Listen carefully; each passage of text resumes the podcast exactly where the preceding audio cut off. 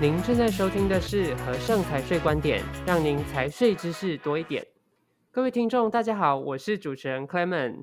全球最低企业税的新闻一出来啊，让许多的企业和国家都绷紧了神经哦。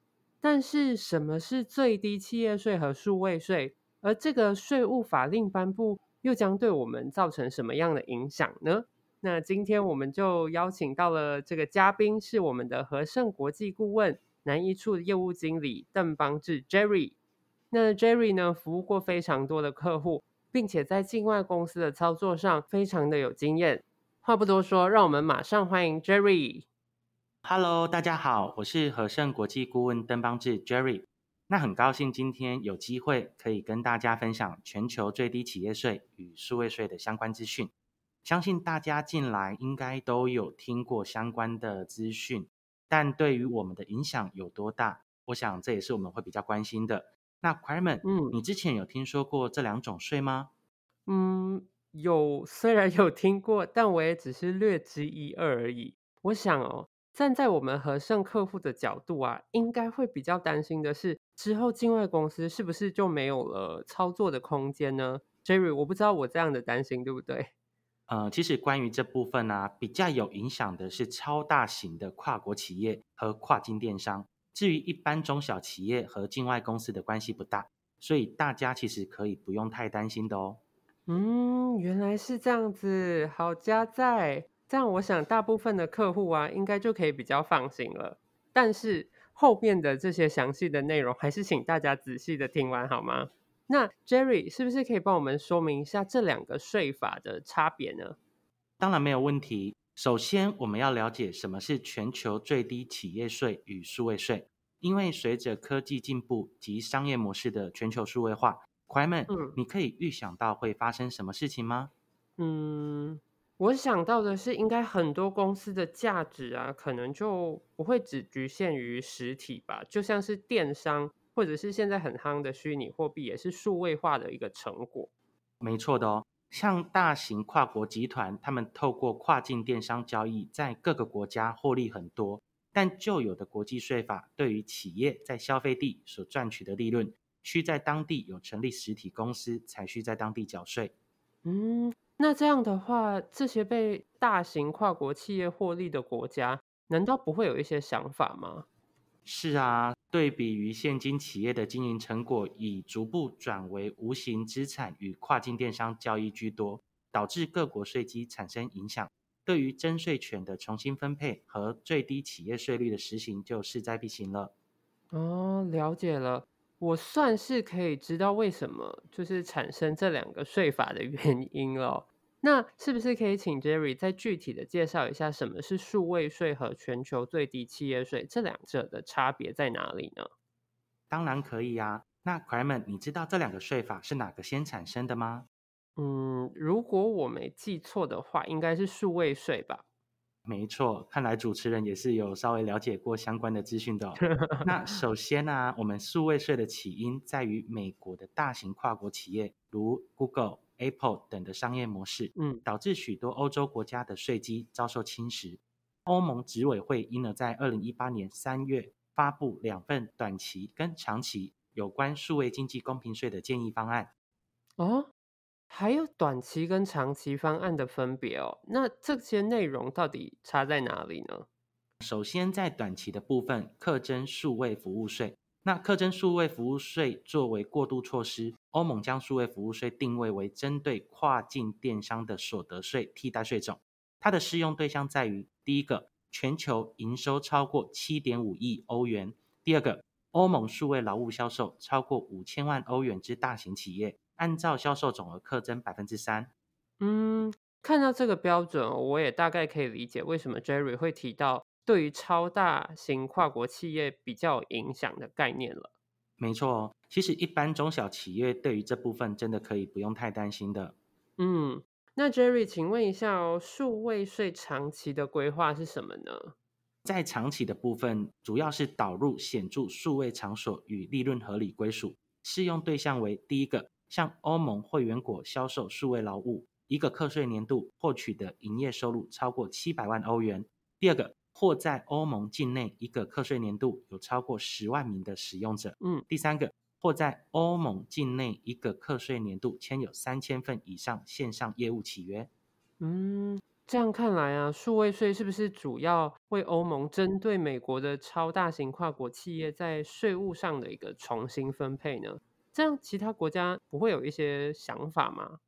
当然啦、啊，毕竟每个国家都会希望本身可以多一些税收的嘛。嗯，所以对比于欧盟执委会将问题仅限缩在欧盟，那国际经济发展组织 OECD 则是想要提出全球一致性的解决方案。哦，了解。那看起来啊，因为数位税是一个比较局限于某一个区域的，那 OECD 才会重新提出这个新的解决方案哦。可以请教一下 Jerry 这个相关的内容吗？当然没有问题。关于这部分，经济合作发展组织 OECD 已经在二零一九年二月十三日提出两大方针。嗯，也是两大方针，那是不是可以请 Jerry 跟我们说明一下这两大方针是什么呢？当然可以的啊。其实它两大方针分别是：第一个，课税管辖权的重新分配，针对课税管辖权的重新分配及课税权成立的必要条件，提出具体建议，例如考量用户参与程度、无形资产等。目的在于分配给消费帝国较多的利润。嗯，第二个，确保有效的最低税负，导入全球最低税负制，包含以下两项：一、资本输出部分扩大受控外国公司课税制度的适用范围；第二个，资本输入部分对于支付给国外关系企业的特定费用，缩减其营业费用的扣除。是，那看起来 OECD 的建议啊，比较会像是全面全球性的解决方案。而不是局限于某一个国家的体系，那这样子是不是会需要非常多的国家同意才可以实行的呢？没错，所以在多次协商之后，G 二十和 OECD 已于二零二一年七月一日发布声明，支持国际税收改革。哇，这么有效率哦！那这个详细的内容是有什么呢？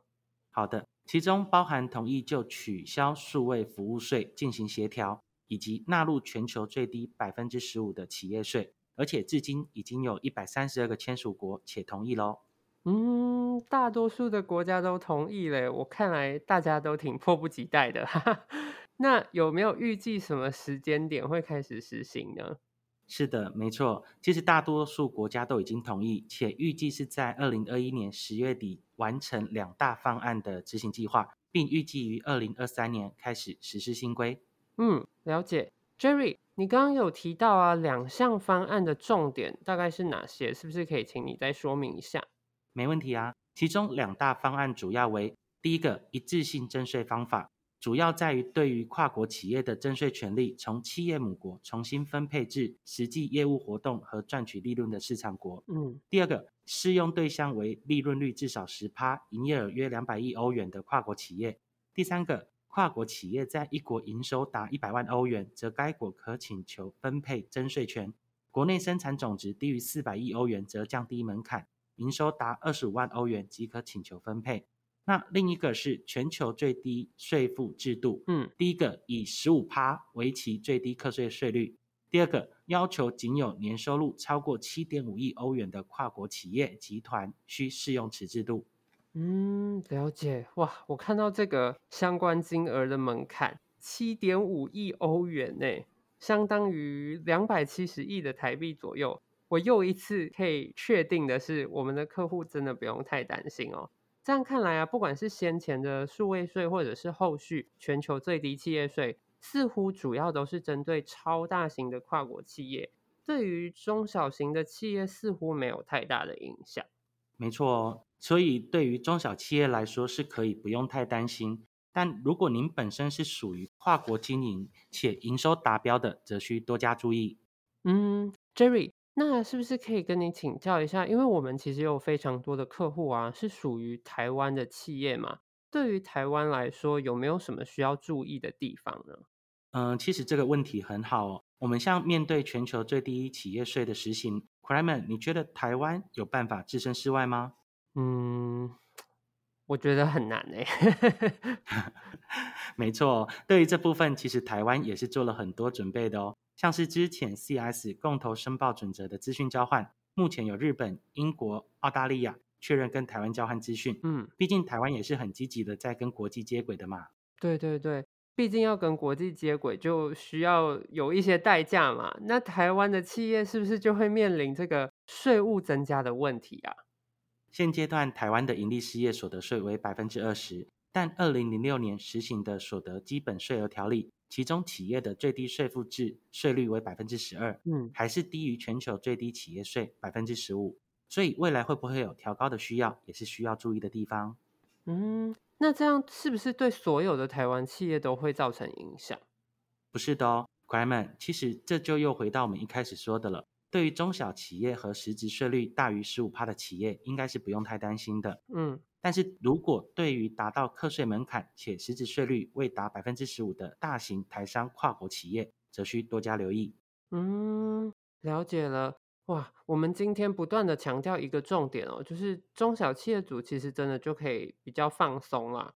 今天很感谢 Jerry 哦，帮我们分享了这个全球最低企业税跟数位税这么精彩的资讯。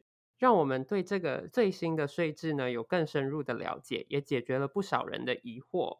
嗯，别这么说，我也很荣幸有这个机会可以跟大家分享这些资讯的。那如果有任何问题，也欢迎随时跟和盛联络，我们都可以提供专业的服务。没错，如果有任何的疑虑或者是不确定的地方呢，都欢迎与我们联系哦。别忘了马上订阅频道，就能够准时收听和盛财税观点。也欢迎到 Apple Podcast 给我们五星好评及建议。更多财税相关的资讯，欢迎浏览资讯栏或订阅和声电子报。我们下期节目再见，拜拜，拜拜。